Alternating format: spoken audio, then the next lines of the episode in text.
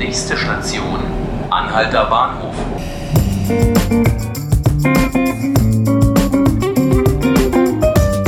Hallo, hier ist Ruth Ziesinger und Sie hören den Podcast 5 Minuten Berlin.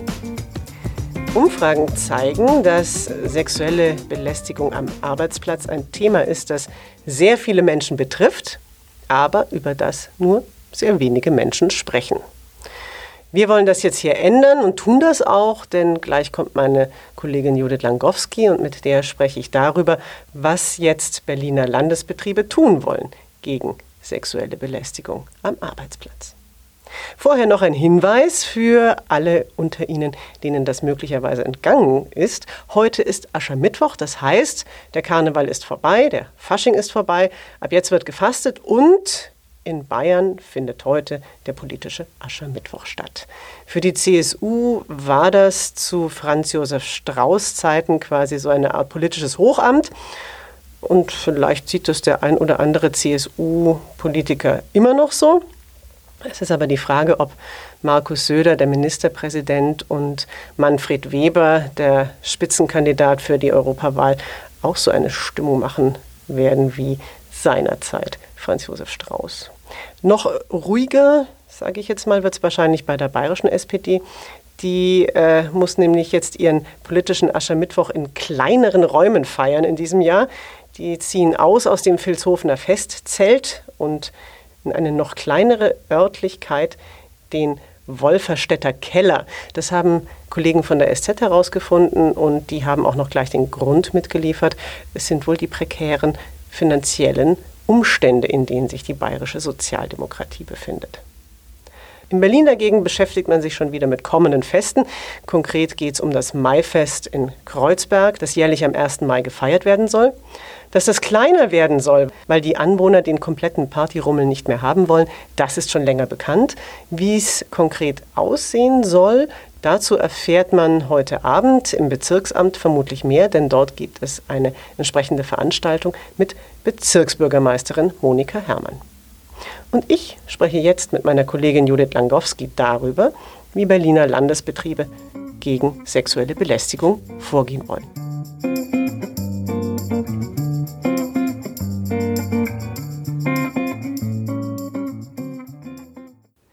Hallo Judith, vielen Dank, dass du Zeit hast. Hallo.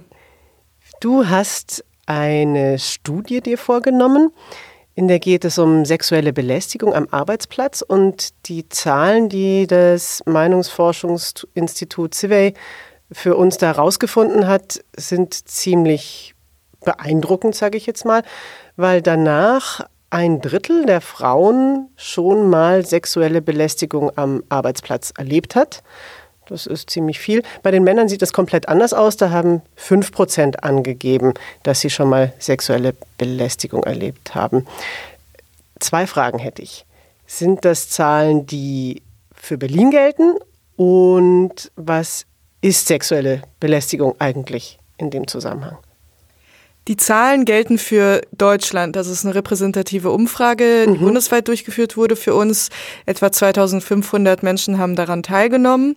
Und das wurde nach Geschlecht aufgeschlüsselt. Also wie du schon gesagt hast, äh, im Falle der Frauen haben sechsmal so viele der Befragten ähm, schon einmal sexuelle Belästigung erfahren am Arbeitsplatz als Männer. Mhm. Sexuelle Belästigung, das wird nach dem allgemeinen äh, Gleichbehandlungsgesetz AGG ähm, definiert. Also das reicht wirklich von einer Aufforderung zu einer sexuellen Handlung, zu einer körperlichen An Angrapschen, Anfassen, ja. bis äh, zu ungewollten Zeigen von irgendwelchen pornografischen Inhalten. Also das ist wirklich ein breites Spektrum. Mhm. Ähm, das Wichtigste ist, es ist ein unerwünschtes Verhalten. Also es ist etwas, was man selber unange als unangenehm empfindet, als Betroffener, als Betroffener. Mhm.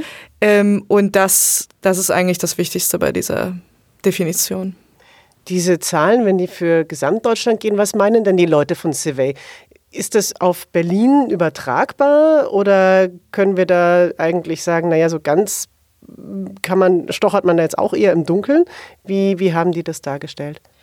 Hm, vermutlich ist es relativ gleich, wo man wohnt. Also wenn man in einer Großstadt wohnt, wird sich das äh, nicht so sehr unterscheiden. Ähm, es kommt natürlich auch auf äh, Berufe an, spezifische Berufe, wo vielleicht hauptsächlich Frauen arbeiten. Da werden Frauen vielleicht nicht so sehr äh, dem ausgesetzt sein, wie, sie, wie wenn sie in einer ähm, männerdominierten Branche arbeiten, einfach weil sie vielleicht nicht so viel männliche Kollegen haben. Die BVG ist ja ein männerdominierter Betrieb, sucht aber jetzt auch intensiv nach Frauen. Das haben bestimmt Sie auch schon gesehen, wenn Sie mit der U-Bahn unterwegs waren. Dann gibt es die großen Plakate, wo für die Technikerinnen und IT-Expertinnen geworben wird. Wie geht die BVG jetzt mit diesem Thema um? Ich könnte mir vorstellen, dass das auch ein großes Fragezeichen ist, oder? Wenn man jetzt gerade gezielt Frauen anwirbt die in der BV, bei der BVG arbeiten 80 Prozent Männer, also 20 Prozent mhm. Frauen. Das klingt äh, nicht so schlecht. 80 Prozent Männer, das klingt schon sehr äh, dominierend. Äh, die, und sie möchte da in ein paar Jahren diese Zahl auf 27 Prozent äh, erhöhen. Die BVG will Die BVG, genau. Mhm. Ähm, und ja, natürlich gibt's viele Frauen, die sich für technische Berufe interessieren. Also besonders im Fahrdienst und in den Werkstätten sollen ähm, neue Mitarbeiter gefunden werden und da sollen auch viele Frauen gefunden werden. Ähm, aber ähm, es gibt verschiedene Schwierigkeiten, die man vielleicht als Frau hat, auch im Schichtbetrieb zu arbeiten, wenn man äh, Kinder erzieht und dort äh, diese Arbeit zu Hause noch erledigen muss. Ähm, mit dem Problem der sexuellen Belästigung wird so umgegangen, dass es auch dafür eine Arbeitsgruppe gibt an der äh, BVG, die sich darum kümmert. Das wird auch ähm, kommuniziert.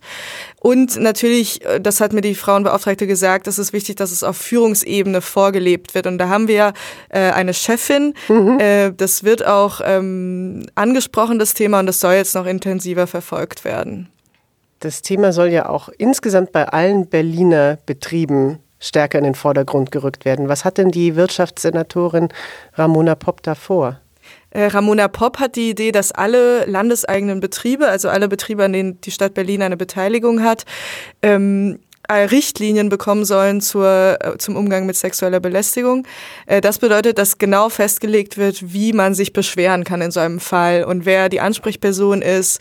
Ähm, auch immer genau kommuniziert wird, dass man als Betroffene da jederzeit auch aussteigen kann aus dem Prozess und dass wirklich eine klare Information zu diesem Umgang vorhanden ist. das gibt es noch nicht in allen Betrieben, das gibt es bei der Charité, bei den Wasserbetrieben und bei der BSR, mhm. aber das soll eben in, in allen Betrieben Betrieben flächendeckend durchgesetzt werden. Warum wird das denn bisher eigentlich so bagatellisiert, dieses Thema?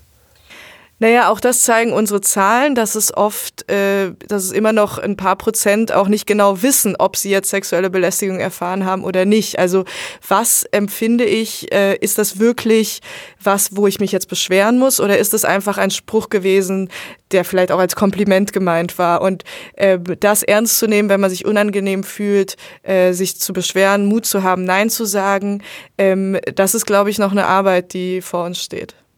Judith, Vielen Dank, dass du hier warst. Und vielen Dank an Sie, liebe Zuhörerinnen und Zuhörer, dass Sie mit dabei waren. Das war unser Podcast 5 Minuten Berlin. Sie können ihn hören auf tagesspiegel.de oder Sie können ihn abonnieren bei Spotify oder iTunes. Und Sie können uns natürlich auch schreiben unter podcast.tagesspiegel.de, wie Sie das finden, was wir hier machen. Ich würde mich freuen. Mein Name ist Ruth Ziesinger. Machen Sie es gut.